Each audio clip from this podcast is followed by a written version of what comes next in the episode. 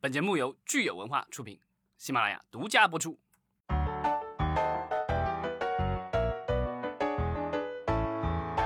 欢迎大家收听新一期的影视观察，我是老张。Hello，大家好，我们的聊综艺的嘉宾安慕希又回来了，欢迎。对，然后大家好，这是石溪好，西又，回来了哎，我觉得我们聊综艺的开场要热烈一点。要欢呼吗？哦！对，现在综艺，我发现现在综艺特别搞笑，就属于我们的制作方似乎都给他们加上了各种人声和欢呼，你给听得出来是效后期做的效果。此处有掌声，然后加掌声。嗯，其实我我觉得到现在为止，咱们今年特别火爆的综艺还没出现，对吧？就是可能大家在等夏天吧。对，但前前两个礼拜其实是即将要爆，最后这个爆爆大了，是吧？对，这个《青春有你》《青你二》是当时是这个热度还是挺高的。对，青年儿和创造营都很高。对，五一结束以后，本来应该是要总决赛的，但是因为这个五一期间的这个所谓的倒奶现象的呃倒奶视频的这个就是大量传播，最后各种官媒出来站队，对吧？指责啊、到最后的话，啊，不仅是呃爱奇艺服软了。然后赞助商也服软了，然后最后都发表声明道歉，然后最后我觉得这个结果还挺震惊的，因为我本来以为这个节目可能就是只是暂缓播出而已，到最后是总决赛取消了，然后成团也都取消了，永远都看不到一个结局的综综艺节目了。这个我觉得可能在在咱们国家的这个综艺史上可以也写进史册了。对，也是少数的了。就是这个节目办着办着突然没有了。这个损失其实商业损失啊，可以说是非常惨重的。我看到有文章好像说，这个损失前前前后后基本上达到二十亿。啊、那个主要是股价的损失了。就当时这个消息一出来，爱奇艺在北美的这个股价啊一下子跌了，然后说一下损失二十亿。但我觉得实实际的什么赞助啊什么那些损失可能没那么多，但是这个东西我觉得可能是对整个行业的一个影响吧。因为这个事情出来了以后，然后正好这个有有关的部门又出了一些相关的一些规定，然后现在已经不允许这个就是这种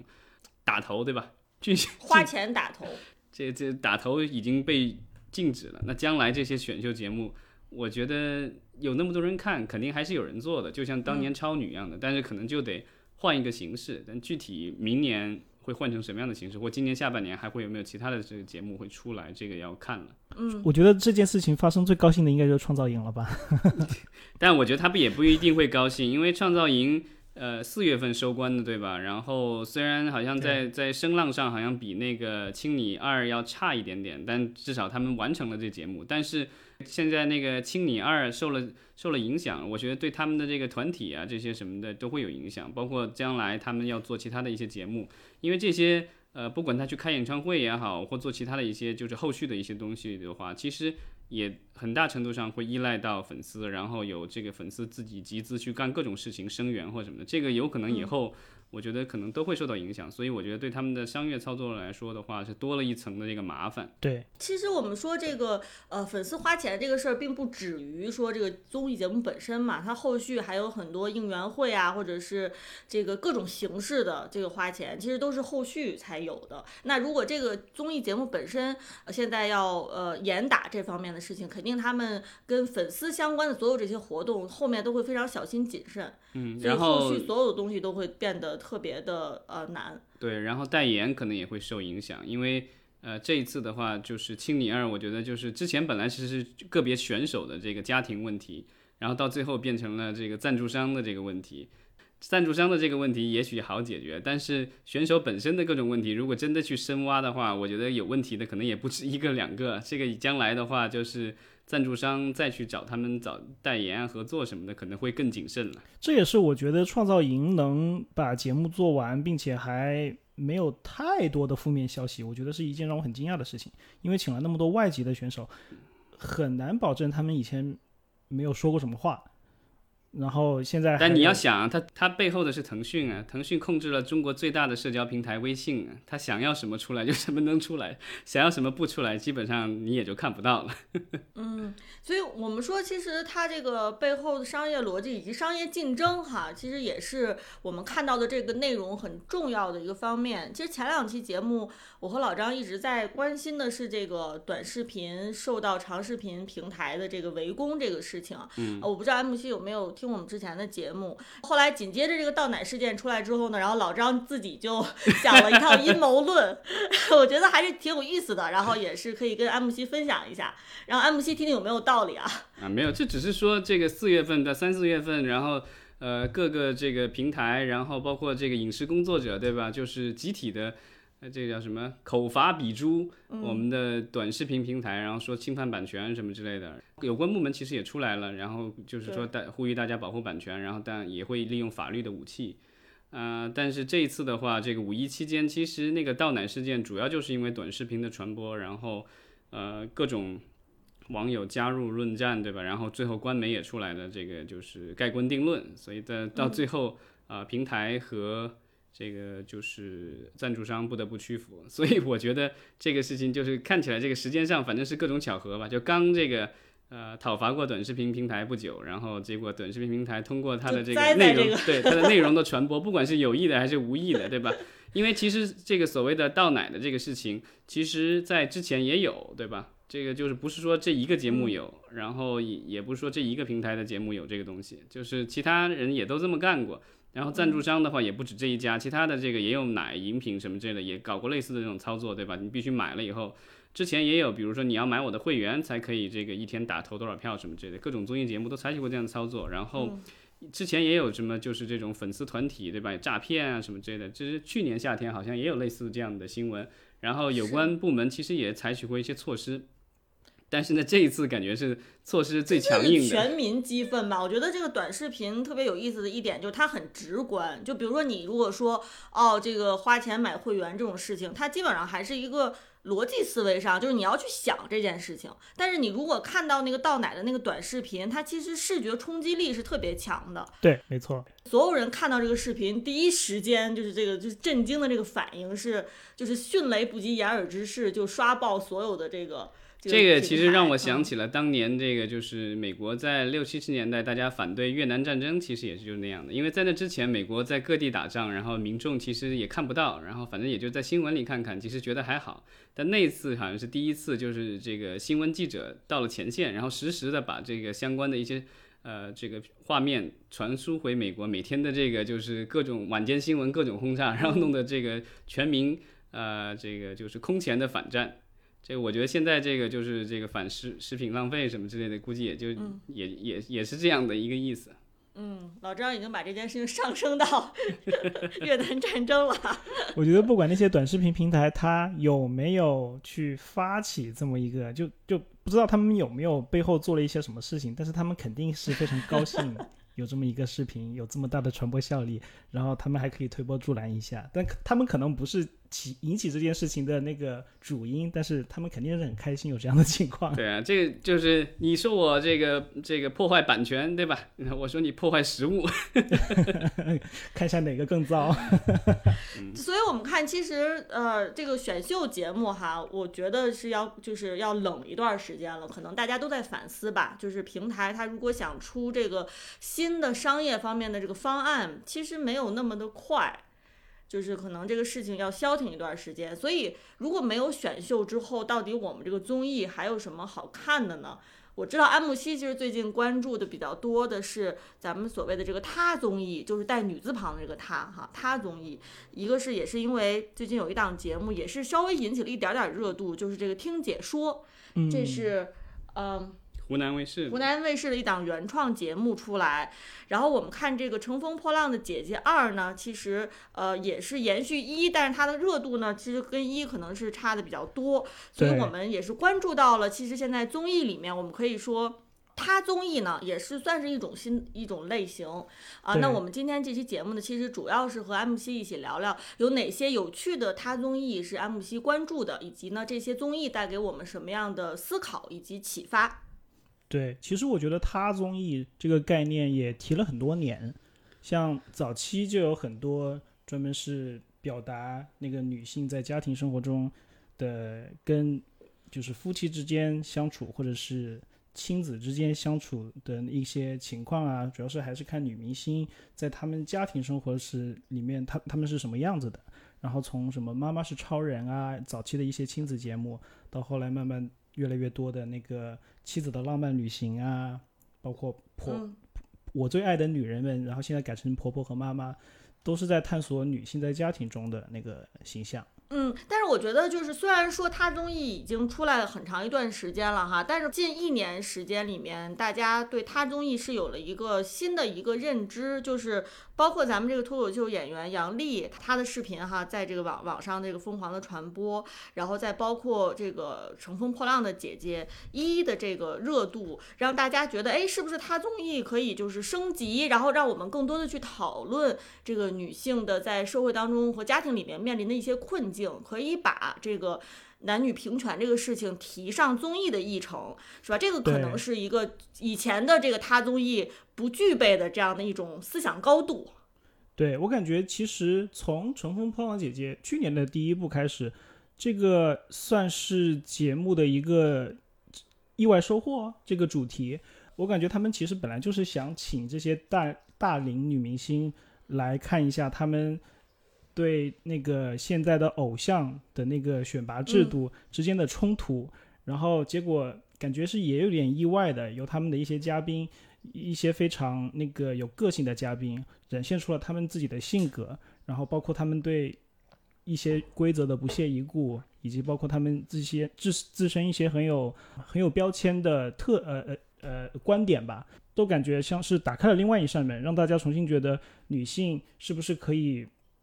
发表一些其他的意见，在家庭之外，是不是要做一个大女人？所以，那我们其实就先从这个芒果 TV 的呃几个综艺说起吧，因为这个《乘风破浪的姐姐》其实是芒果 TV 的。那我相信，其实从这个呃姐姐一，芒果肯定也做了这个。呃，复盘哈，觉得说，哎，这个方向是不是可以走？可以从这个方向去做，衍生出更多的综艺。所以那，我们就来看看，说芒果 TV 眼下有哪些综艺，可能是试图在这个他综艺上面增加新的东西，然后能吸引到更广泛的受众。对我感觉《乘风破浪姐姐二》肯定，他肯定是乘了这个势头想继续做下去。呃，包括他们好像间隔时间都只有短短的大概六七个月，甚至都不到。呃，就就马上出了第第二季，我觉得这个速度真是有点太快了。然后再加上，呃，一档节目，我我感觉如果要一直做下去，就是你的性价比比较高，你一个模式研发出来，你要一直做下去，这样你你你你你才能有有打造品牌嘛，你才能赚钱嘛。那一档这样的节目，只是单单标榜，呃，是一个全女性的这么一个一个主题，我觉得还是在主题方面稍微欠缺了一点，就是。感觉它应该有更多的内容，然后有更多的故事主线才能吸引观众，不然单单凭一个大龄女星这种性别上的一种反差来吸引观众，我觉得是很难让它支撑一支撑它一直做下去的。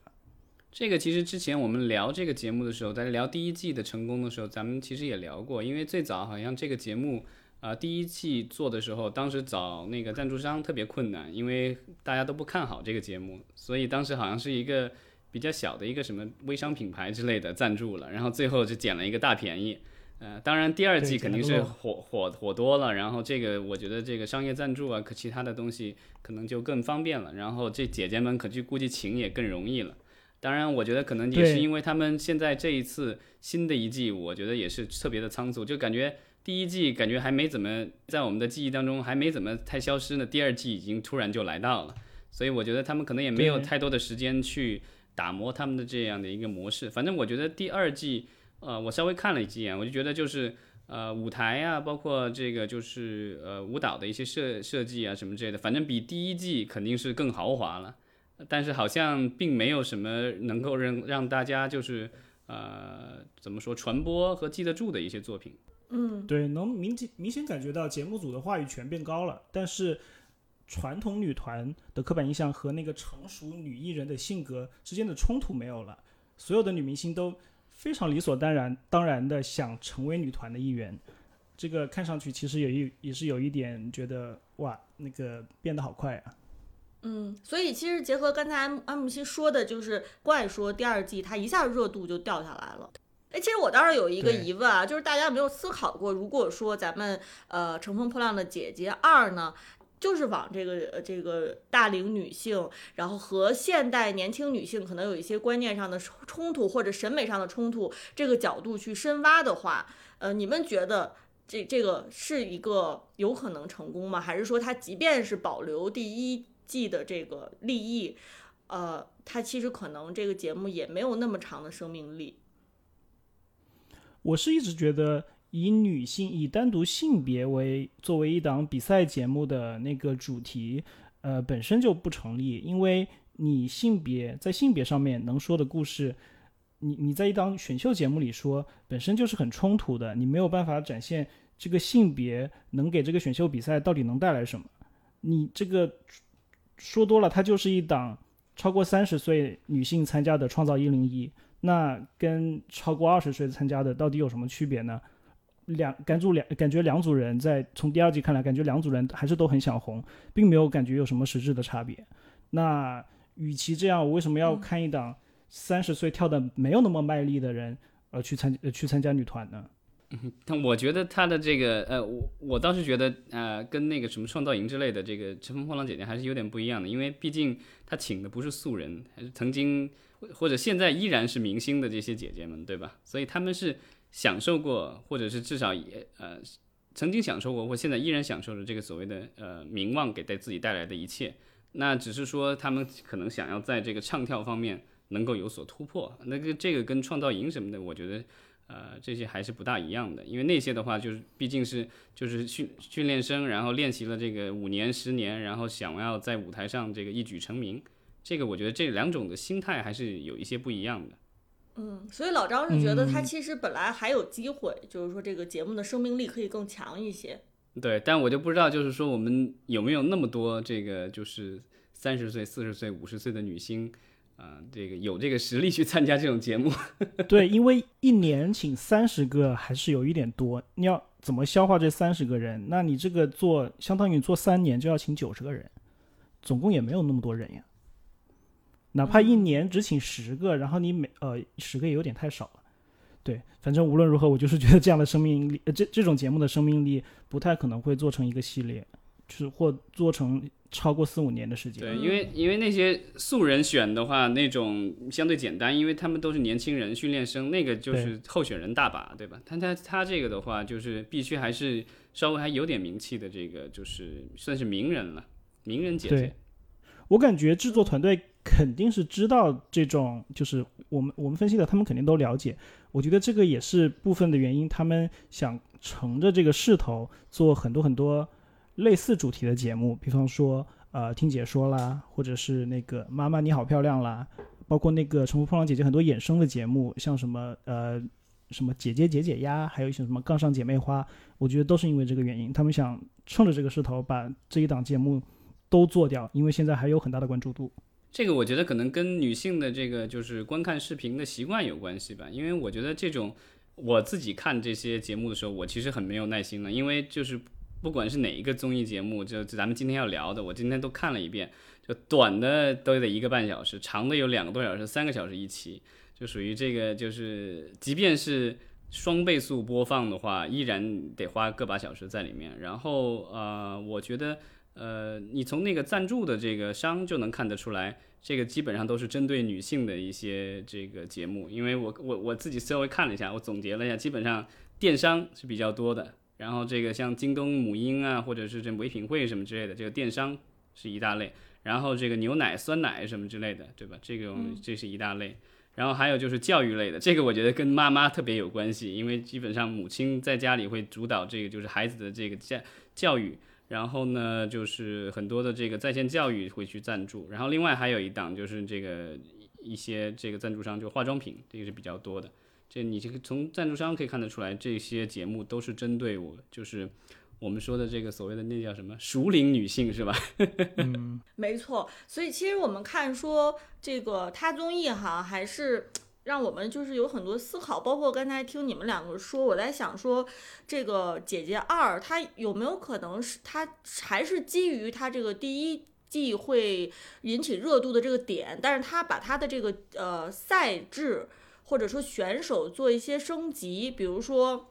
她可能数量不用那么多，好，但是我可能只找一些类似于比如说一年内刚刚生完小孩儿的这个女性，然后可能去做这个跳舞啊、唱歌啊。她可能你不用找三十个，你比如你找五个人，然后可能这五个人是一年内或者两年内刚刚生完孩子，可能身体这个体型或者各方面，可能有的人还没有完全恢复，然后有的人恢复的特别好了，然后可能到台上去，我觉得这这个可能会就是从这个综艺的矛盾点来说，我觉得至少是有一个升级吧。对你都能想象到 这个这这个节目估计全部都是奶粉和尿尿尿布赞助的。我在脑中幻想这个场景，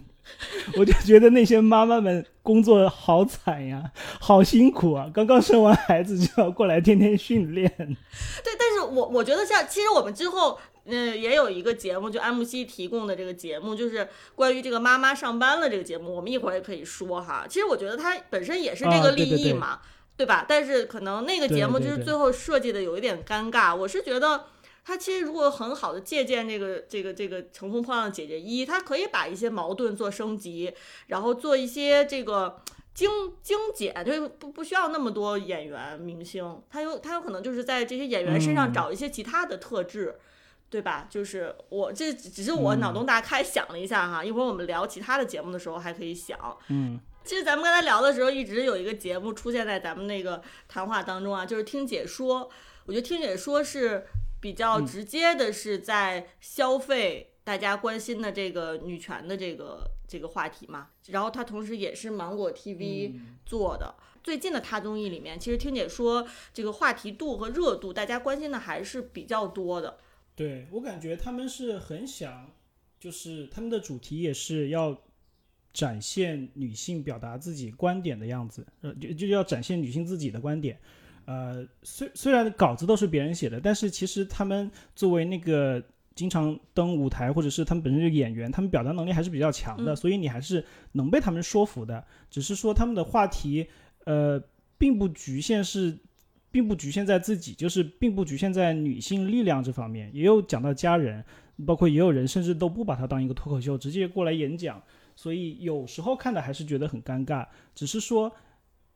又话说到一开始我说的，就是我感觉女性还是不能作为一个比赛节目或者是一个真人秀的主题，因为女性始始终都只是一个就是其中的一条故事线，它不能撑起这个节目的主旨。包括那个之前其实讲到选秀嘛，然后也也有很多人说像，呃男性选秀跟女性选秀哪个哪个选秀看起来更好看更有力量？呃，有很多人就觉得女性选秀可以不光造出来这个人是一个唱跳俱佳的选手，还有他们精神方精神方面能鼓舞人的那一面，觉得他们是冲破了年龄和性别的桎梏，来让大家被被被大家喜欢，而男性就往往没有这个方面的力量。嗯，但我觉得有这个观念，其实也是本身本身对对女性的一种偏见了。因为呃，其实不管是哪个性别，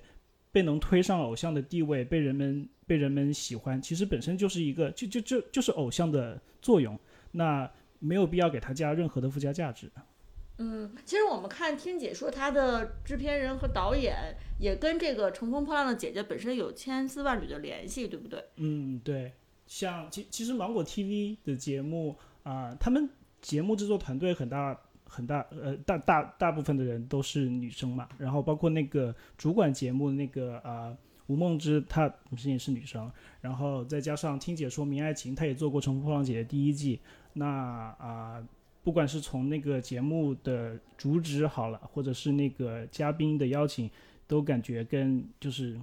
跟姐姐这个节目还是脱脱不了关系的，包括名字也是听解说。所以我相信，其实这个幕后的这些工作人员，他们对于这个话题以及呃社会上对呃男女平权、女性力量的这种议题的关注度哈、他们也是做了很多的思考。嗯，但是可能真正在实践过程当中，可能受到商业方面呀、以大社会大环境的一些影响，可能最后节目呈现出来会未必特别符合大家的预期。像我们说这个听解说，可能一开始大家期待值还是蛮高的，但是到现在可能热度就有一点点下来了。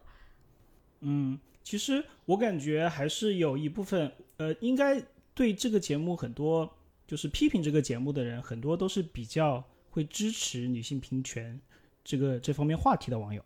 那呃，这个节目被这些网友们不喜欢，就是被被被这些网友吐槽，还是因为他们觉得女性展现自己的力量这种话题不够。很多人上听解说还是在说自己的家庭呀，或者是做妈妈，或者是跟男跟跟老公相处，他们就觉得这样好像还是在讲两性关系，而没有在讲女性自己的话题。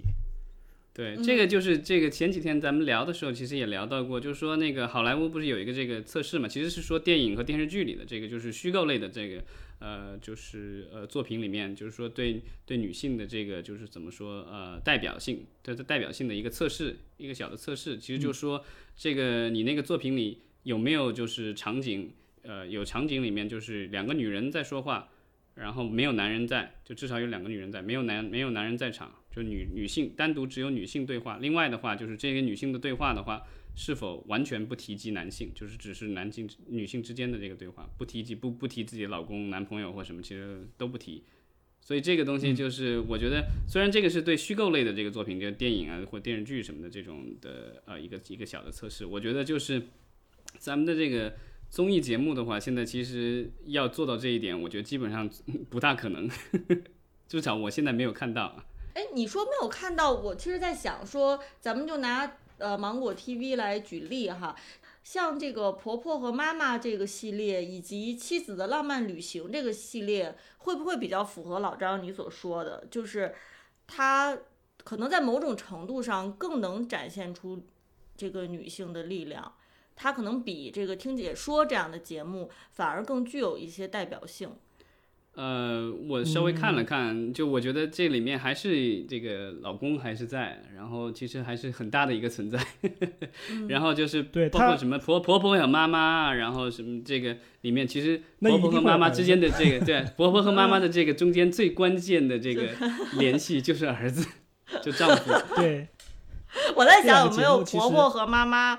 讨论的时候没有在讨论自己家儿子，有可能他他他他不一定说无时不刻都在讨论这个东西，但是这个东西你可以看得出来，就是这个他们之间的联系主要是因为儿子。这两个节目其实我在看的时候，他他很难通过老张说的那个测试，但是他其实展现了呃，就是在现代社会下女性相对于女性力量另另外一面的女性生活，就是更加尊崇家庭价值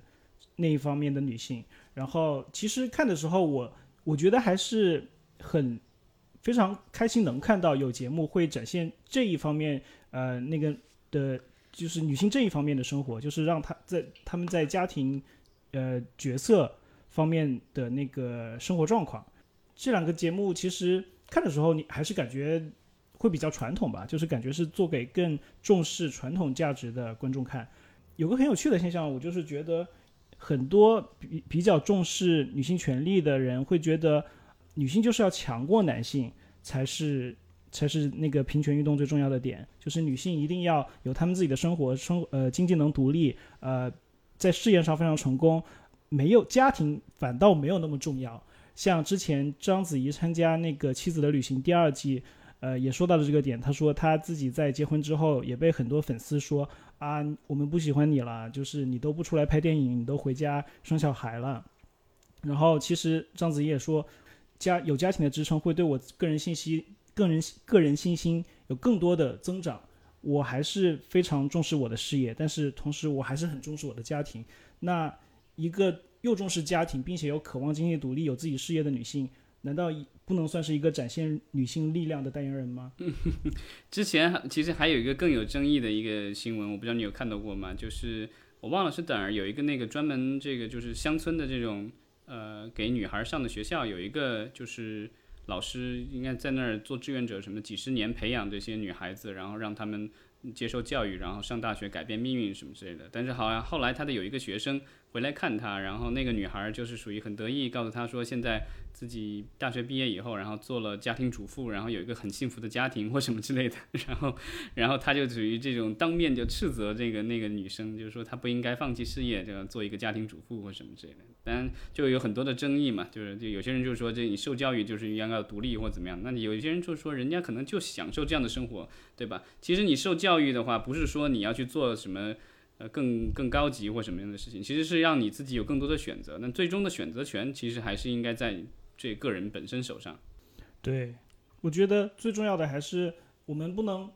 太关注别人选择了什么样的生活，而是要在别人选择什么样的生活的时候，让他们有充分选择的权利。那他们才可能可以做出来对自己更好的选择。嗯嗯，我们看，其实这个婆婆和妈妈以及妻子的浪漫旅行都是基本上成系列了哈。婆婆和妈妈是第二季，然后呢，这个浪漫旅行是对，其实是第三季，啊它之前叫另外一个名字。对，然后它就其实是这个品牌基础打的也比较好，观众基础打的也挺好的。然后浪漫旅行居然都已经播到第五季了，所以我们看它其实还是有自己的稳稳固的这个受众群。对，其实我觉得这个节目可以一直做下去，只是说比较可能会比较吃嘉宾，就是嘉宾可能比较有意思，观众就会看。那这个节目像前四季那个那个主持人或者是那个团长都是谢娜，那谢娜现在回去生二胎了，所以三胎了吧换成了刘涛那个船长。对，第一胎是一起生的嘛，三个小孩。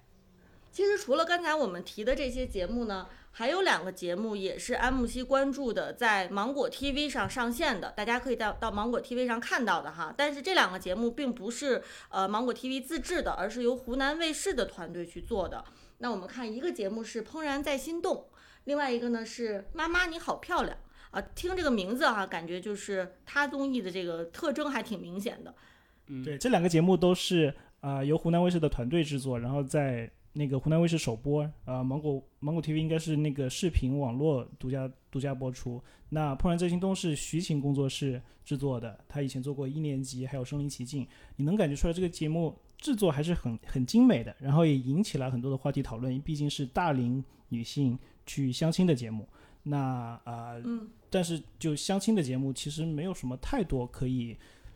可以说怎么说呢？就是感觉你没他不是想乘着那个妈呃姐姐这个势头来做出来的，它就是一个比较有质感，然后也是比较自然的相亲节目。但看《妈妈你好漂亮》的时候，嗯你就能明显的感觉到，它不管是那个节目的主题，还有那个邀请的嘉宾，都很多跟姐姐感觉有一点，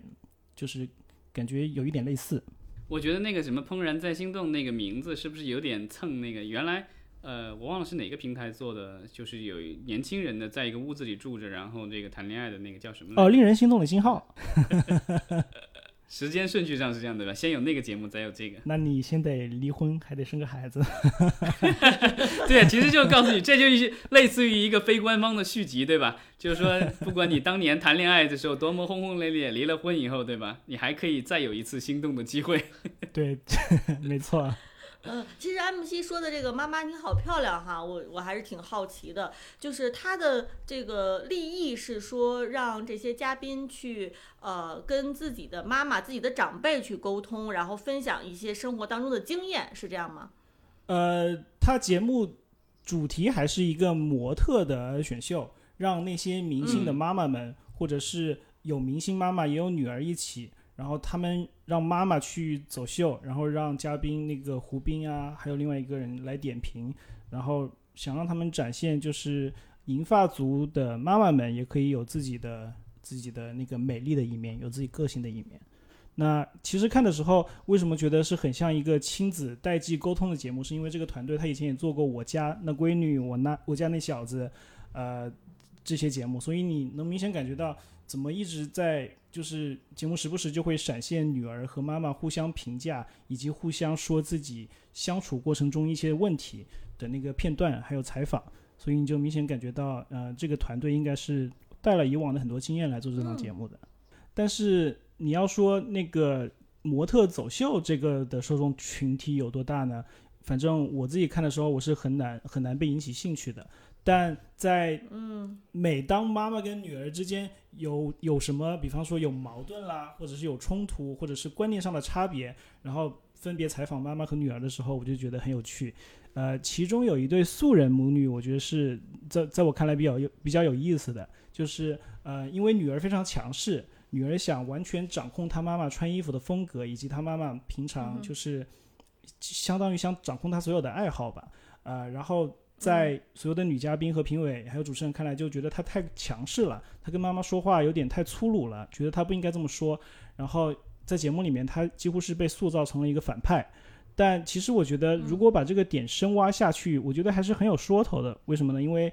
我感觉这样的女性，其实，在现在呃，现在我们的那个在一线城市中有很多这样的女生，呃，或者是这样的人好了，不光是女生，就是她们可能脱离了原来自己的生长环境，她去了一个一线城市，比方说北上广，然后他相当于把自己的社会阶梯小小的上了那么一步，那他很显然就会觉得自己的那个原生家庭，那他们谈的东西跟我现在不相符，以及导致于我现在都跟他们没有话题聊了。那我就想尽我所能，让他们跟上我生活的节奏，这样我们才能创造更多的话题，然后我跟我父母之间才有话聊，然后我们以后才可以相处的更加融洽。结果节目没有朝着这个点说，而是把他女儿那个不尊重他妈妈以及说话比较粗鲁的那一方面，呃，更多展现出来，然后我就觉得是很可惜的一件事情。就没有去深究背后的一些原因，对吧？对，我觉得这个事情是还蛮值得探讨的，因为愿意做出这些努力的人，恰恰是愿意为代际之间相处矛盾，这种为为了化解这些矛盾而付出的人。那把他们这样一棒子打死，我觉得是有一点不是太有人情味。最后一点就是，我觉得还有一点非常讽刺的事情是，这个女儿。在这个舞台上做的事情，恰恰就是这个节目想表达的主旨，就是让那些远离文艺圈以及呃，就是那些银发族走出他们自己的舒适圈，呃，去展现符合当下审美的东西，而不是展现他们自己的生活。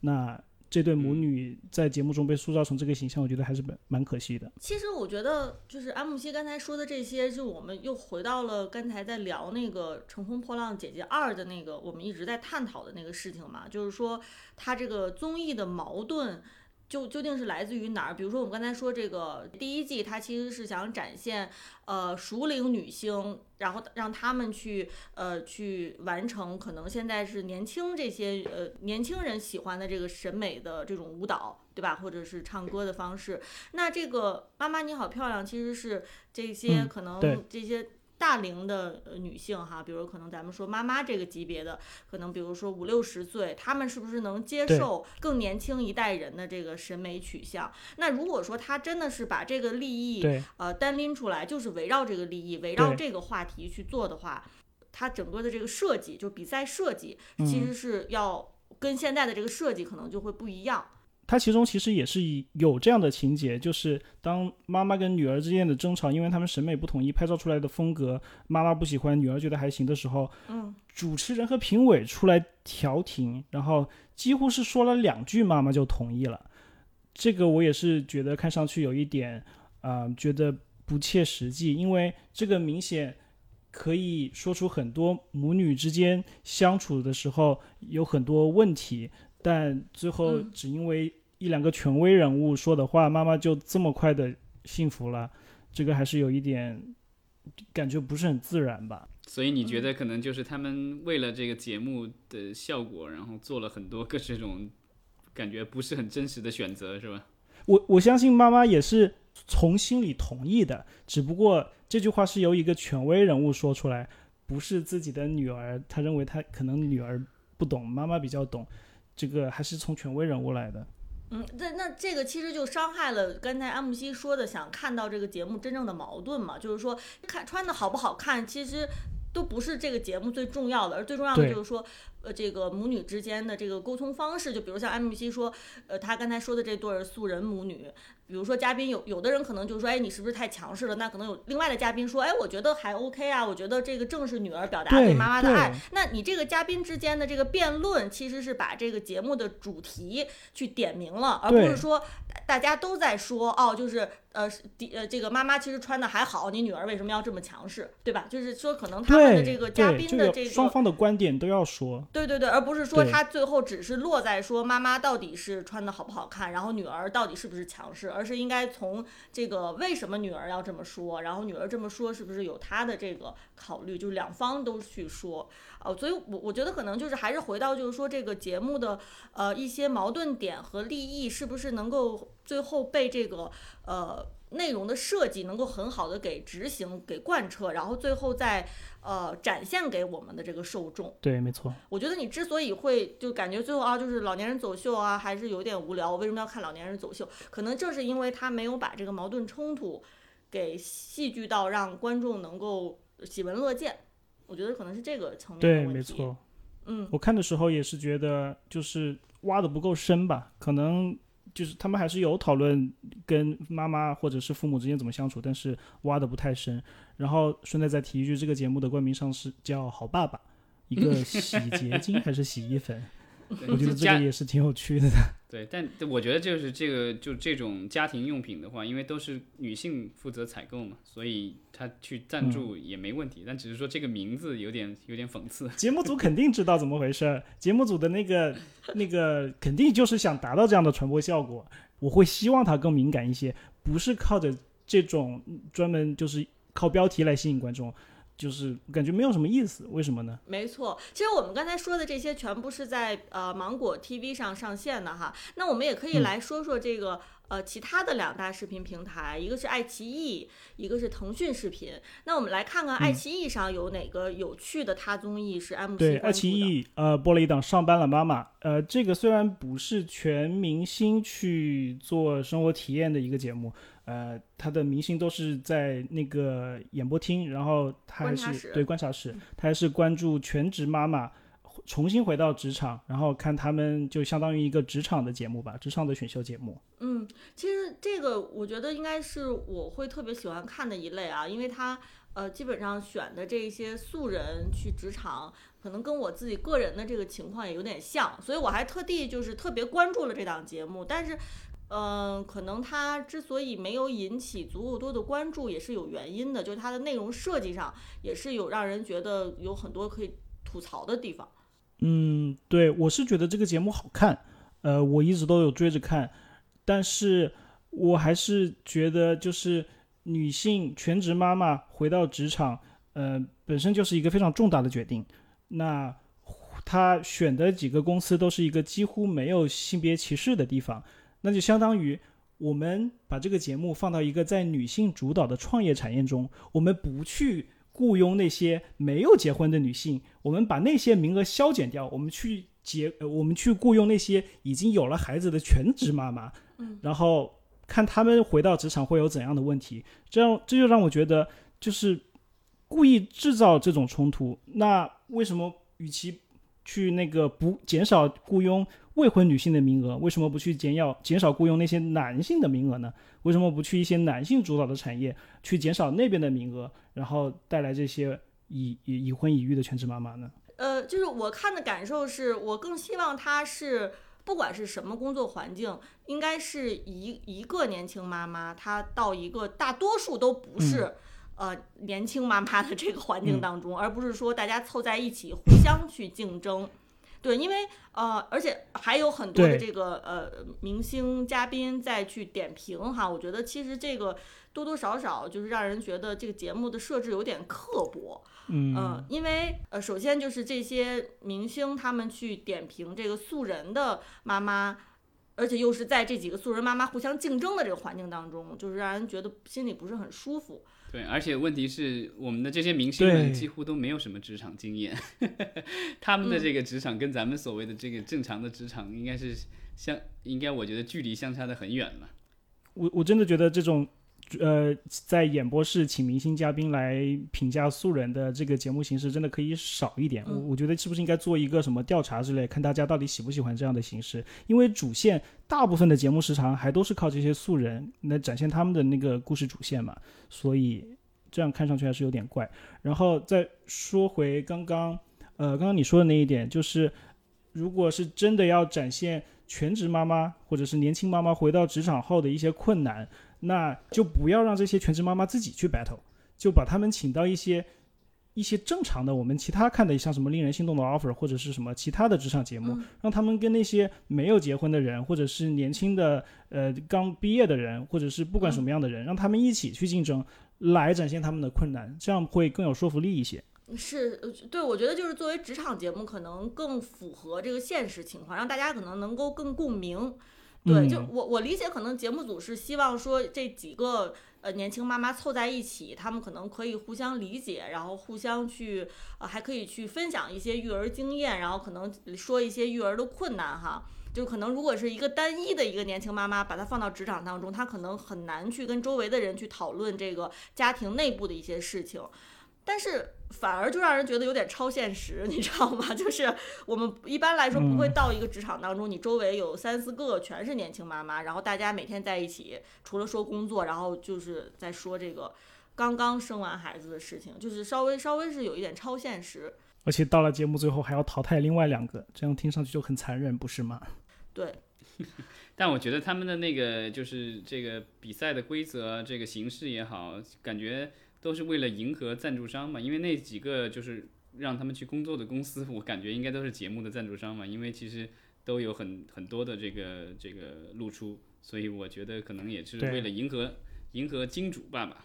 嗯。就只是我我不知道，就是这样的一个节目，它还会不会有后面一季啊？因为听上去这个主题，其实我觉得如果有人喜欢看，其实看一季也就是也够了吧。就是安慕希，你觉得挺好看的，但是如果第二季还是这些，再找另外一波妈妈再去再去三个公司，你可能会觉得有点重复吧？新鲜感在后面怎么延续呢？对，就是一个节目一开始做的时候，为什么就要把自己的主题给框死呢？就感觉不太想。继续做下去了的感觉，我觉得这就是为什么很多节目到了第二季或第三季就要全面改版，就是嘉宾也整个都就是从男的换成女的，然后到了下一季又从女的换成男的，这个我觉得就就这个节目的那个模式就很很很奇怪。嗯，那我们说了这个爱奇艺的这个新的综艺哈，那我们最后来看看腾讯视频也有一档综艺，但是它已经进入到第二季了。啊，也叫让生活好看，其实也算是他综艺了吧。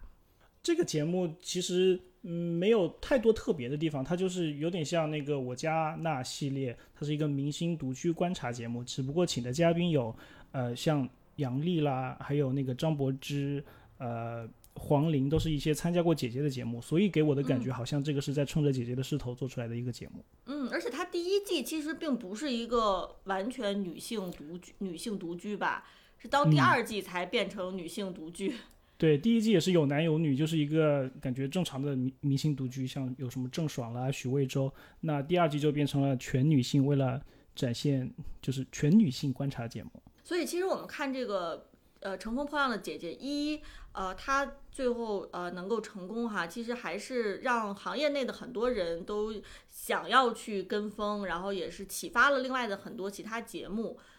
对，呃，启发的对，不光有女性的节目，也有男性的节目，